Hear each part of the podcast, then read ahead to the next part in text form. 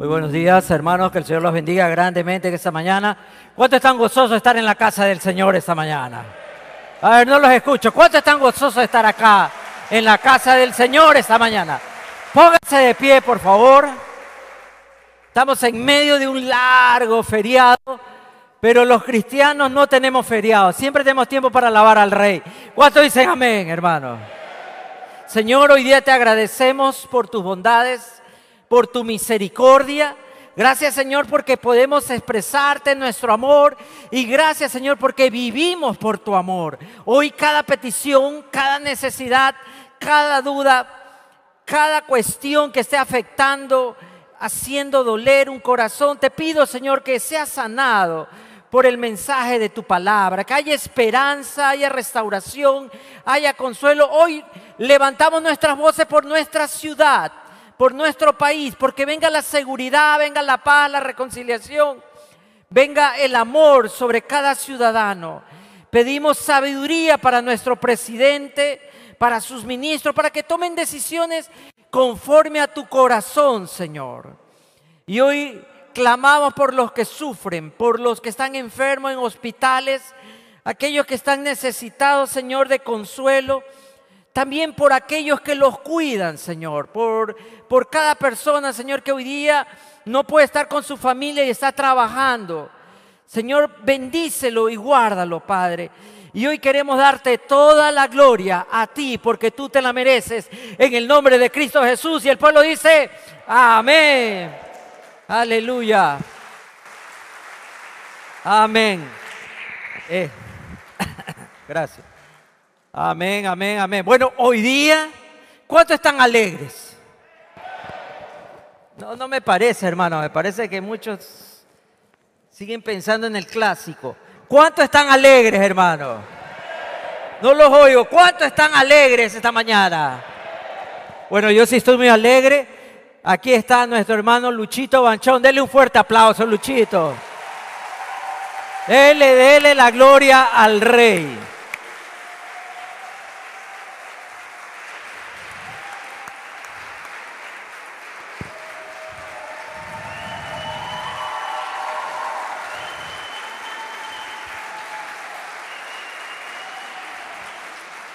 Luchito quería decir unas, unas cortas palabras. A ver, Luchito. Eh, bueno, mis hermanos, Dios los bendiga. Familia La Roca, los extrañé bastante. Estuve en unas vacaciones pagadas por el Estado, gracias a Dios, en un hotel cinco estrellas. Eh, pero créanme que mientras yo estuve ahí, pues eh, sentí el clamor de cada uno de ustedes. Sentí fortaleza que vino de parte de Dios, dirigida por ustedes en cada una de sus oraciones. Mi familia, mi mamá que está ahí, eh, dando gloria a Dios por ella, dando gloria a Dios por ustedes. Eh, eh, estar adentro no fue fácil, pero tampoco fue difícil. desde el primer momento que pasó, pues todo lo que pasó, pues entendí de que había un propósito de parte de Dios, entendí que había una misión importante, la vi, lo pude palpar. Créanme que hablar de libertad en un lugar donde todos están presos no es fácil, es difícil. Pero para nosotros los hijos de Dios, hablar de libertad es hablar de libertad espiritual. Y eso fue lo que yo entendí. Amén. Gracias a Dios, pues yo pude compartir con muchas personas que estaban falta de esperanza, falta de fe, eh, jóvenes que por causa de sus condenas, pues lastimosamente se sentían tristes. Eh, la tristeza se siente ahí, aunque la gente ríe, se siente la tristeza, se siente el dolor, se siente el abandono. En mi caso no fue así, gracias a Dios. Tengo mi mamá, mi familia, tengo la familia La Roca también. Eh, hermanos que me enteré que estuvieron siempre atentos, siempre preguntando. Amigos muy allegados míos que siempre estuvieron atentos para con mi mamá. Eh, estoy muy agradecido con ellos, muy agradecido con Dios por cada uno de ellos. Eh, nunca me sentí triste, nunca me estuve bajoneado ni nada por el estilo. Siempre me sentí fortalecido siempre sentí ese ánimo. Eh, una de mis oraciones que yo siempre le decía al Señor, Señor, si tú me tienes aquí, pues permíteme ser luz en medio de estas tinieblas. Permíteme ser sal para poder sazonar la vida de las personas aquí. Eh, porque eso, a eso hemos sido llamados los hijos de Dios. eh, también entendí que fue un tiempo para mí, para yo crecer, para yo entender, para tener una, un encuentro, no un encuentro, porque ya un encuentro ya lo había tenido con el Señor hace muchos años atrás, pero a veces nosotros nos como que nos olvidamos de ciertos detalles y Dios nos permite o permite ciertas cosas para que podamos nuevamente como que buscarlo más. Y eso entendí y, y, y bueno, cuando yo salí pues eh, una de las personas que estaba muy alegre de verme, aparte de mi mamá, fue una compañera de trabajo. Le digo el ella, nombre. Un, sí, ella un poquito más y casi salta a la barda para abrazarme. Este, mi jefe. Eso ya es otro testimonio, hermano. Después les hablamos. Eh, Esa es jefe- otra oración respondida, ¿verdad? Eh, Mi jefe también estaba muy atento, él siempre estuvo muy preocupado eh, y yo doy gracias a Dios porque Dios toca corazones. Amén. Y eso sería ponerme a hablar y contarles todo, Sí. no, no terminaría, así que eso sería para una, una prédica después. Muchas gracias hermano, Dios los bendiga. Amén, amén. Amén. Bueno, gracias por la vida de Luchito. Eh, sé que allá también tuvo una palabra de matrimonio, Luchito, así que ya, ya viene, ya viene. Ya viene la recompensa como cantamos, hermano. Bueno, hoy día también celebramos algo, un, un evento que marcó la vida de nosotros la reforma. ¿Ustedes saben lo que es la reforma? Es el momento que un sacerdote no estuvo de acuerdo cómo se estaban dando las cosas en la iglesia y él se levanta y va a escribir 97 tesis en contra de todo lo malo que se estaba llevando eh, en ese tiempo, cómo se estaban llevando las cosas en la iglesia. Estamos a 504 años de celebrar la reforma protestante, porque por la protesta de él se nos conoce a nosotros como los protestantes, con una manera burlona, ¿no? Y esta reforma protestante no solamente se quedó en el ámbito religioso, sino que trajo cambios culturales, políticos, se abrió pasos para los derechos de la mujer, la educación, fue el comienzo de un movimiento teológico que originó el redescubrimiento de verdades ocultas por siglos de persecución, de tradición, oscurantismo.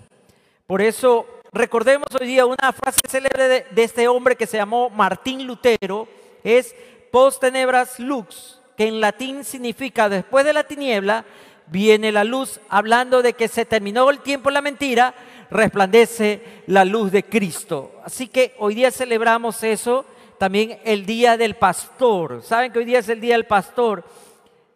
Así que tranquilos, después dan los regalos, hermanos, ¿ya? Continuamos con, lo que quiero hablar hoy día, los seres vivientes. Les hablaba que Apocalipsis 4, los capítulos 4 y 5 nos em, llevan y nos sobrecogen a un encuentro con la adoración y alabanza que se en el cielo. Cuando hablamos de Apocalipsis, generalmente las personas piensan en los sucesos finales, en las situaciones que no entendemos, porque Apocalipsis, de ahí viene su nombre, revelación, es un género apocalíptico de cosas ocultas. Juan está viviendo una persecución y debido a la persecución es desterrado, dice en la tradición, después de haberse salvado de que lo trataron de matar en aceite hirviendo, como no lo pudieron matar, lo desterraron a la isla de Patmos. Y en ese destierro, él encuentra una revelación de Dios, es, es llevado por el Espíritu Santo a entender muchas cosas y, y se encuentra con este cuadro maravilloso del Apocalipsis, donde él está dando un mensaje alentador a todos aquellos que están sufriendo el peso de la bota romana, de la tiranía del emperador romano. Y en ese marco queremos encontrarnos qué, qué es lo que vive Juan y qué es para nosotros hoy día vivir en el Señor. No es solamente un mensaje para las siete iglesias dispersas en el Asia, como comienza el destinatario de este largo libro, que también los estudiosos lo llamaron el Salmo del Nuevo Testamento, porque está lleno de alabanza, rico en canciones y músicas.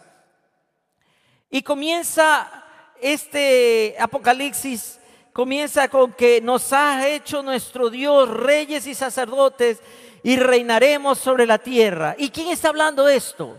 Los cuatro seres vivientes y los 24 ancianos, pero hoy día quiero hablar un poquito sobre los 24 ancianos. En este Apocalipsis 4.10 se identifican al menos al exclamar y declarar la posición que ellos tienen frente al Cordero, frente al Señor. Muchas personas estudiosas de, la palabra de Dios asumen, porque eso es algo que tenemos que entender, Apocalipsis se escribió en un lenguaje rico en símbolos. Entonces, estos 24 ancianos, por su número, nos hace recordar las 12 tribus de Israel, los 12 apóstoles, también los 24 turnos que tenía David para mantener la adoración y la alabanza en el tabernáculo. David había hecho que cada grupo de sacerdotes tuviese un grupo de adoradores, cantores y estuvieran todos distribuidos y ellos tres veces al año se juntaban los 24 grupos y los 24 principales para expresar una celebración eh, era la fiesta de las cosechas, el Pentecostés, el día de la redención y todo eso. Bueno, esas tres veces se reunían los 24 y todos llegaban a celebrar. Entonces Juan, con su trasfondo judío, seguramente él interpreta de esa manera que él está frente a la plenitud de la culminación de un año especial.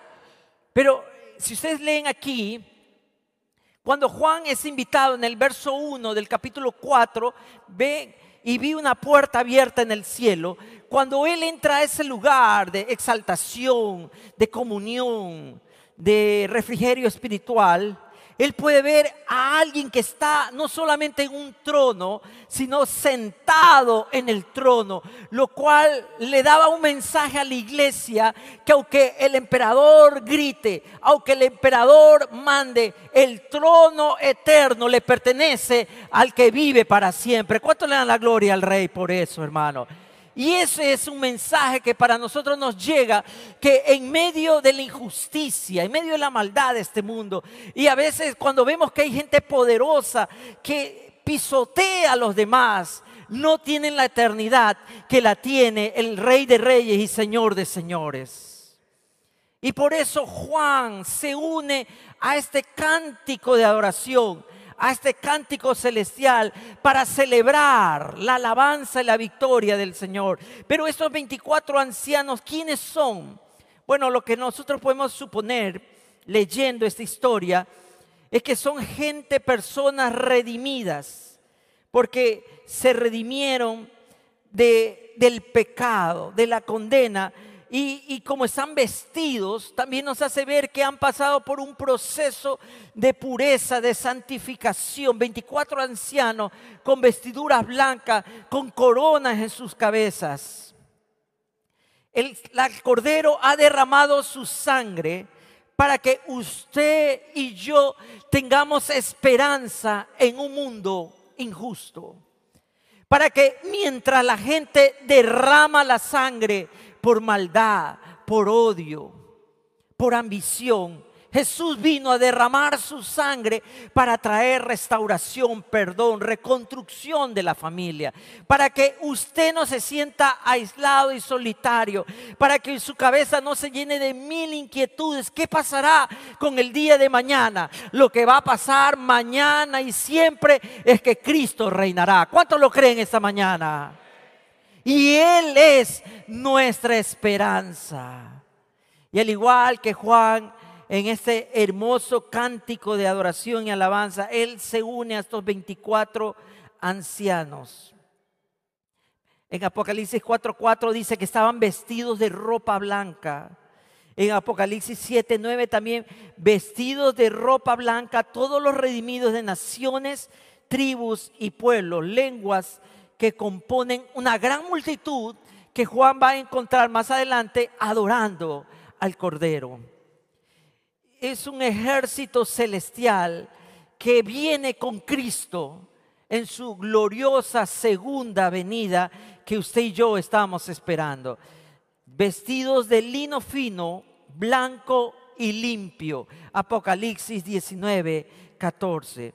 Y en medio del conmovedor escenario de el último gran evento a cual todos aquellos que hemos depositado nuestra fe en Jesús, que hemos abierto nuestro corazón para creer las palabras de, que fueron dadas a nosotros por medio del mensaje de sus mensajeros a la gran boda del Cordero con su iglesia. Entonces ahí vendrán resplandecientes todos los redimidos, tendremos una vestidura para acercarnos al Señor. Y dice que esa vestidura tiene un porqué, son las acciones justas de los santos. Así que estos 24 ancianos debemos suponer que son los redimidos de la tierra por la sangre. Y estos 24 ancianos, junto con los cuatro seres vivientes que hablaremos más adelante, se unen a la gran multitud y a los ejércitos celestiales para glorificar al trono de Dios para poder cantarle alabanza. Es diferente, hermano, hacer algo sin saber qué va a pasar mañana. Y de eso se trata el Apocalipsis. Y se trata un mensaje para usted y para mí. Porque muchos de nosotros a veces llega un momento de la vida golpeados, asfixiados con tantos problemas, deudas, enfermedades, un mal trabajo, una mala remuneración, Tal vez hemos vivido abusos. Tal vez nos ha faltado amor y uno piensa en qué va a terminar todo esto. ¿Qué será mi vida? No sé si usted, tal vez los más jóvenes se ponen a pensar, bueno, ¿cómo será mi vida cuando tenga 50 años? ¿Cómo será mi vida cuando yo tenga 80, 90 años? ¿Qué va a pasar? Cada vez que yo leo las noticias, yo veo que la sociedad se defragmenta más que hay más odio, que hay más carencia, que todo se hace más caro. Por eso muchos padres y madres dicen, no sé qué mundo les va a tocar vivir a mis hijos. Bueno, el Apocalipsis nos dice que al final de todo y con todos los problemas que hay, hay una multitud que es rescatada y que vive para adorar al Señor. ¿Cuántos quieren ser parte de esa multitud? Que al final de la historia fracasada y caída del ser humano, la historia de Dios termina en triunfo y en victoria, porque nadie puede vencer al Cordero, que muere en la cruz y al tercer día es resucitado y hoy está sentado al lado del Padre por los siglos de los siglos. ¿Cuántos dicen amén esta mañana? Aleluya. Toda la multitud se junta para cantarle al Rey. Entonces Juan tiene en mente eso y Él es apurado en compartir este mensaje porque las iglesias son perseguidas, están torturando. Ustedes han leído la historia, yo les hablaba. Muchos cristianos no solo murieron en el circo romano, presa de los leones despedazados, a muchos los ahogaron, decapitaron, otros los juntaban de brea y los prendían como Nerón. Una noche prendió no sé cuántos cristianos como antorchas humanas sobre la ciudad. Y en medio todo eso comienza uno a preguntarte, Señor, ¿qué será de mí? Señor, ¿qué va a pasar conmigo? Señor, ¿dónde estás tú? Bueno, Dios quiere decirle a usted, si vives en quietud, yo estoy sentado en el trono y nadie va a venir a moverme de mi trono. Usted y yo somos más que vencedores en Cristo Jesús. Y Juan logra enviar este mensaje hablando de que estos 24 ancianos representan la plenitud de la iglesia. Toda la iglesia completa va a llegar a ese momento de adoración, a ese momento de vivimos con gozo y libertad para cantarle por siempre. ¿Por qué? Porque dice Apocalipsis 7, 13, 14 estos son los que han salido de la gran tribulación y han lavado su ropa. Porque uno puede pensar, esa multitud, esos ancianos, todo esto que representa, ¿de dónde viene? No vienen, hermano, de un paraíso. Vienen y han escapado de la gran tribulación. Y es el segundo gran mensaje del Apocalipsis. No hay tribulación que pueda destruir a los hijos de Dios. ¿Cuántos dicen amén? Hoy Luchito nos podía hablar un poquito de la tribulación, porque les aseguro que la experiencia de él, de su familia, nadie la desea vivir.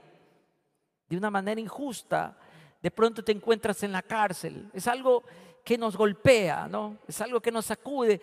Y cuando tú te encuentras así ante poderes que tú no puedes mover, donde tú ves que los que tienen dinero a veces pisotean la ley, pero cuando le toca a uno, uno no tiene nada. Y es cuando Juan dice, sí, tú tienes a todo, tú tienes a tu Dios en el cielo, Él no te va a abandonar. Y aunque todos vengan contra ti, tú te levantarás, porque yo estoy en el trono. ¿Cuántos dicen amén, hermano? ¿Cuántos lo creen esta mañana? Amén. Entonces, Juan le dice, toda esta gente ha salido de la tribulación. Toda esta gente no es que ha escapado, la vivió. Porque nos engañamos cuando le decimos, Señor, yo no quiero pasar por eso. No, hermano, tendremos que pasar. Pero la gran esperanza es que usted y yo no vamos a pasar solo. El buen pastor estará a nuestro lado. ¿Cuántos dicen amén, hermano? Él no nos va a abandonar. Y dice, todos estos que han salido de la gran tribulación nos hace recordar que Apocalipsis no es un libro de muerte, de destrucción. Por eso hay mucha gente que tiene miedo de leer los 22 capítulos del libro de Apocalipsis, porque dicen es que no me gusta, porque no, es que si usted va ahí y no es parte de la gente que canta al que mora en el trono, por supuesto debe tener miedo. Pero Apocalipsis es un libro de esperanza. Esperanza para todos aquellos que sufren Esperanza para todos aquellos que se sienten derrotados. Esperanza para los débiles. Para todos los asfixiados hay esperanza. Porque anuncia la salida de la tribulación. Anuncia que termina este tiempo de dolor, de suplicio. Se termina todo esto con la gran esperanza de que lo haremos de la mano del Salvador. Así que los ancianos que salieron de la gran tribulación forman parte de los redimidos, que unos pasaron por martirio, otros vivieron una vida como en el caso de Juan, desterrado, sin amigos, sin esperanza, viviendo de la mendicidad, porque yo no creo que a un prisionero como Juan le estaba preparado los mejores banquetes. Yo me imagino que la comida de Juan era bien mala. ¿Y cuál era el pecado o la culpa de Juan? Haber esperado en el Señor, haber creído en el Señor. Y Juan otra vez, como les digo, nos vuelve a decir, no es en vano esperar en el Señor. Si usted está dudando y usted ha venido aquí y no sabe qué más hacer y tal vez está pensando en tirar la toalla, recuerde Jesucristo nunca lo va a abandonar. Amén. Nunca lo va a abandonar. Cuando usted sienta que ya no puede más con sus fuerzas, recuerde, usted no necesita sus fuerzas, usted tiene las fuerzas de Cristo Jesús. Y los que han salido de la tribulación y todos aquellos que hemos vivido de momentos de angustia, de desesperación, ¿cómo no le vamos a cantar al Señor? ¿Cuándo usted se volvió el mejor miembro de la alabanza y de la oración? Si usted vino acá y está todo aburrido y siente y dice, ¿a qué hora termina esto? Y sigue hablando de eso. Y está que cuenta cuántos focos hay arriba. ¿Y por qué no ha aprendido esos? Y está mirando, y si me paro y me voy, la gente me dirá algo. Le quiero decir, es porque usted no ha sufrido lo suficiente. Pero a todos aquellos que han sido rescatados, todos aquellos que han visto un milagro, cuando Dios te levanta de algo que era imposible, cuando Dios te abre una puerta que estaba cerrada, cuando Dios te sana de algo, cuando los demás dicen ya no hay esperanza, tú le cantas al Rey de Reyes y Señor de Señores. Y tú has venido a adorarlo al Señor. ¿Cuántos han venido a adorar al Señor? ¿Cuántos han venido a cantar? ¿Cuántos son testimonio vivo del Rey? ¿Cuántos no les duele la mano aplaudirle al Señor? Alabarle al Rey. Decirle, Señor, gracias, gracias, gracias. Juan, recuerden que Juan no se había sacado el acumulado del pozo. No, no estaba rodeado de sus nietos y familia disfrutando la buena vejez. No estaba en una hacienda o disfrutando el feriado. Él estaba olvidado en una isla solitario. Juan está ahí, pero su corazón no está ahí. Su corazón está en la promesa. Tal vez tu vida te ha separado del Señor, te has alejado mucho de Dios. Tal vez equivocaste los pasos. Y el gran error que has pensado es que los errores y las malas decisiones es el lugar donde debes estar. Ese no es tu lugar. Tu lugar es junto al Señor. Tu lugar es junto a la esperanza. Tu lugar es junto a la promesa. Y Juan por un momento comenzó a pensar, yo también, como él dice en Apocalipsis 1.9, parte de la tribulación con todos mis hermanos. Yo también. En un momento él creyó que la tribulación era su casa, porque hay muchas personas que piensan que el dolor, que no pueden arreglar su vida, que ya lo que hizo no hay vuelta atrás, que no se van a levantar, que no van a poder salir, y piensan que ese es su lugar historia no ha terminado. Recuerden que el Salvador ha vencido. Hay una salida para tu tribulación. Ese se llama Cristo Jesús. ¿Cuánto lo creen esta mañana? Y entonces Juan, como comienza, y me encanta a mí, y lo, lo repito, y creo que es uno de los momentos más hermosos de la Biblia. Apocalipsis 4.1, vi una puerta abierta en el cielo yo quiero que hoy día usted también vea, hay una puerta abierta en el cielo para su tribulación, para su dolor, para su necesidad. Yo, dice Apocalipsis 1.9, yo, Juan, vuestro hermano y copartícipe vuestro en la tribulación. Pero él hace una diferencia.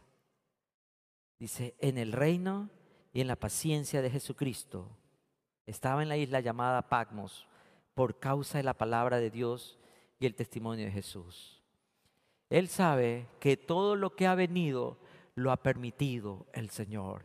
Y cuando tú tienes esa esperanza, tú sabes que si Dios lo permitió, también Dios te sacará de ese lugar. ¿Cuánto lo creen, hermano?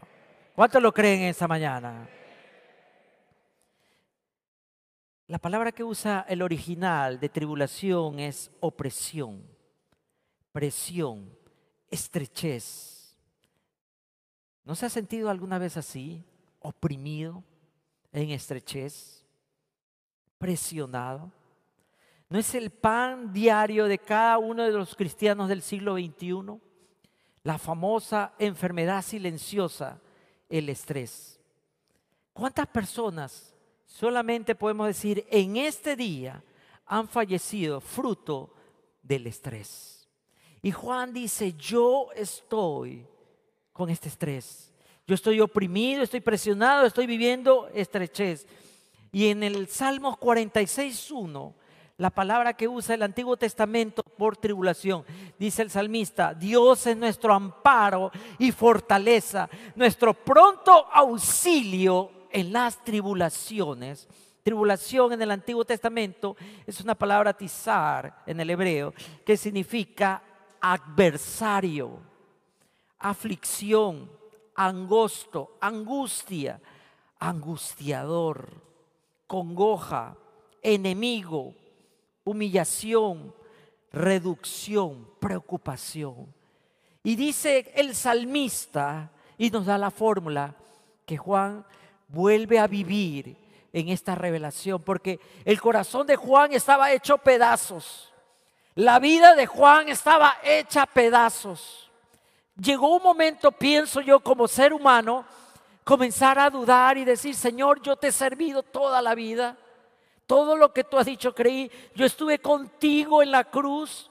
Yo tuve a tu mamá, la cuidé ahí, la recibí como que si fuera mi mamá, la recibí en mi casa todos lados he predicado, En todos lados mi familia me dio la espalda, pero yo estuve ahí enseñando y hoy voy a terminar mi vida en esta isla olvidado. Pero Dios dice, Dios le dijo y le recordó a Juan lo que quiere recordarle a usted esta mañana. El final de la historia lo escribe el Señor, no lo escribe sus problemas, hermano. ¿Cuántos dicen amén? Muchas personas a veces podemos sentirnos como tiempos de tribulación, tiempos de dolor, tiempos de duda, tiempos de incapacidad. No podemos salir de esa olla y, a nosotros tal vez, como usted ha visto, ¿no? La olla de los cangrejos. Usted ha visto cuando están cocinando los cangrejos, un cangrejo se quiere salir y los demás lo jalan para que no se vaya. Y muchas veces así, queremos salir y un problema nos jala y otro nos jala. Pero recuerda, tu vida no es una olla, tu vida es la palabra del Señor. Pablo sufrió tribulaciones. Filipenses 4, 14 dice, bien hicisteis en participar conmigo en mi tribulación. Cuando me sentí presionado, oprimido, angustiado, estrecho, bien hicieron, se acordaron de mí. Bien hicieron en orar por mí. Bien hicieron en mandarme un mensajito. Bien hicieron en recordarme. Pero Pablo va a terminar su vida decapitado a las manos del emperador romano. Y Pablo encuentra, como nos recuerda, yo ya estoy listo para ser sacrificado en su gloriosa carta de Filipenses. La iglesia ha sido perseguida bajo los judíos, los romanos y hasta el fin de la Edad Media. hoy día justo recordamos la reforma. Todos aquellos que se atrevieron a repartir la escritura para que la gente, el común de la gente pudiese leer la Biblia, fueron perseguidos. Algunos murieron en hogueras, empalados pero toda esa gran tribulación que vivimos hasta el día de hoy, el final de la historia la escribe el Señor, no el hombre, no nuestros problemas. Y estos ancianos representan que cuando uno está y ha salido de la tribulación, debe salir con madurez. Entender porque ¿por qué representó con anciano? Porque el anciano, un anciano representa, para el contexto judío, representa madurez, honor, orden y autoridad.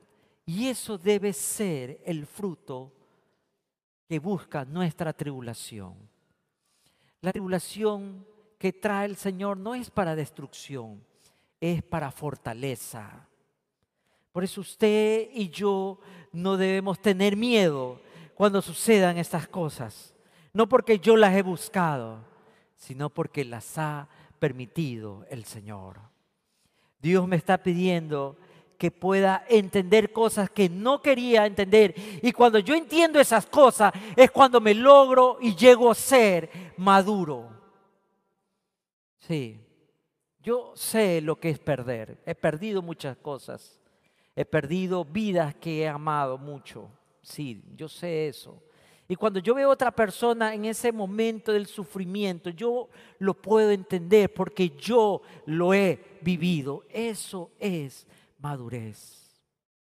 Y cuando otros están dudando, yo me puedo identificar con ellos porque yo también estuve en el camino de la duda. Y cuando otras personas se sienten débiles, yo también me identifico con ellos porque yo sé lo que es vivir en debilidad. Entonces me vuelvo y logro salir de la tribulación con una persona con madurez, con honor, con orden y con autoridad. Juan no tenía eso. Y cuando se encuentra en este cuadro maravilloso del Apocalipsis 4 y 5, lo animan para que Él también se junte a este grupo, para que adore al Señor. Entonces Juan comienza a comprender lo que estoy pasando, lo que estoy viviendo, no es un castigo. Estoy en las manos del Señor y en las manos del Señor nadie nunca me arrebatará. ¿Cuántos dicen amén, hermano? Y ese es el contexto donde las pruebas, donde el sufrimiento se puede sobrellevar, porque vivimos y salimos de la tribulación con compromiso, con santidad, con carácter. Pablo y Bernabé van a levantar iglesias por toda Asia, por toda Europa, las nuevas iglesias en su viaje misionero. Y ellos van a utilizar la misma palabra del Apocalipsis. Vamos a levantar ancianos que gobiernen sobre esto. Porque ellos van a entender que las personas que han salido de la tribulación están comprometidas con el Señor. Entonces, Apocalipsis nos lleva a que la adoración y la alabanza no es gratuita. Nadie alaba porque puede cantar. Nadie adora porque puede hacerlo.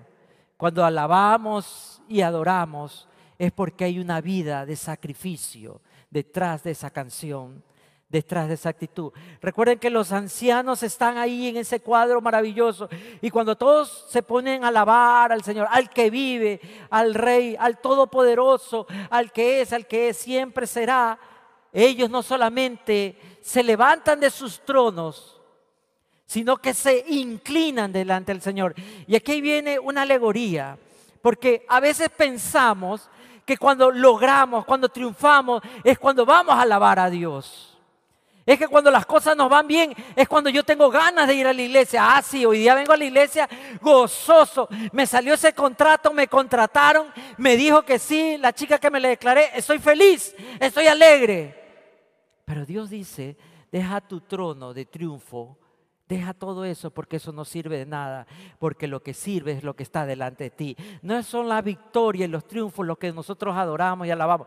El mundo dice que los exitosos son los importantes, ¿verdad? Nosotros hacemos un alboroto cuando nos encontramos con un actor famoso, con una actriz famosa, o con un influencer, con un cantante famoso, porque son famosos, todo el mundo los conoce. Pero los 24 ancianos no tienen esa fama. Ellos tienen la bendición de que conocen al que está en el trono por los siglos. Le pregunta a usted, ¿usted conoce al que está sentado en el trono? Y cuando tú estás conociendo al que está sentado en el trono, recuerdas que todo lo que has logrado, que tu trono, no sirve de nada, porque el trono de Dios es más importante que todo lo que yo he logrado hacer en esta vida. ¿Cuántos dicen amén, hermano?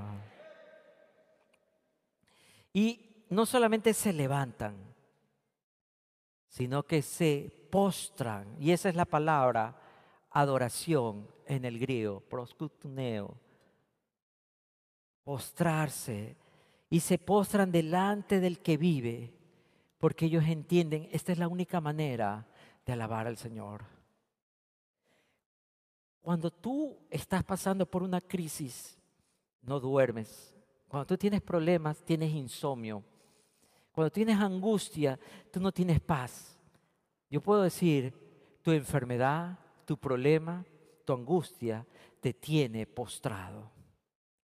Y es una forma de adorar equivocadamente, porque estás más preocupado de lo que siente tu cuerpo, de lo que estás pensando, de lo que no ves, y te olvidas que más importante es el aquel que está sentado en el trono. Si usted se va a postrar, no se postre por la enfermedad ni por la preocupación. Póstrese delante del Señor. Adórelo por siempre al Señor. Grítele y alábelo a Él. Y hermano, si usted no puede dormir, bueno, haga una vigilia de alabanza para el que vive para siempre. ¿Cuántos dicen amén, hermano? No se inquiete su corazón, porque estamos en las manos del Señor. Y Juan ve que los ancianos no solamente se postran, se tiran al suelo y lo adoran, sino que echan sus coronas. Y aquí hay dos maneras de interpretar esto, según los estudiosos. Dice que cuando el emperador romano visitaba las provincias, porque le encantaba, imagínense, él era el emperador de todo el mundo conocido, él iba a las provincias y los gobernadores, los reyes que él había puesto, se venían delante de él, se echaban delante del emperador y le entregaban la corona. Lo que le decían al emperador, yo tengo un puesto y yo tengo un valor porque tú me lo has dado y te lo devuelvo y si tú quieres y crees que yo lo merezco, me devuelves la corona. Es lo que hacían. Por eso Juan se está burlando de todo el imperio romano, porque dice que allá en el cielo la corona no se la vamos a dar a un hombre, no le vamos a devolver el poder a un hombre, no le vamos a dar la ganancia a un hombre, no le voy a rendir cuentas a un hombre, le voy a rendir a Cristo Jesús, el verdadero rey. Y lo que yo tengo le pertenece al Señor. ¿Cuántos saben que todo lo que tenemos le pertenece al Señor? ¿Cuántos estamos listos para devolverle la corona al rey? A veces comenzamos a creer que estoy haciendo bien las cosas porque todo el mundo me aplaude, me siento bien, Él es el hombre, me gusta cuando usted, y, uno a inflarse, y el ego comienza a inflarse, y comienzo a creer que todo lo que estoy haciendo se debe a mi capacidad, se debe a mi inteligencia, es que yo tengo un carisma, es que yo tengo esto, es que yo sí parezco, es que yo me... Y te olvidas que nada de lo que tú tienes le sirve al Señor la corona le pertenece al rey. Entréguele su corona al que vive para siempre.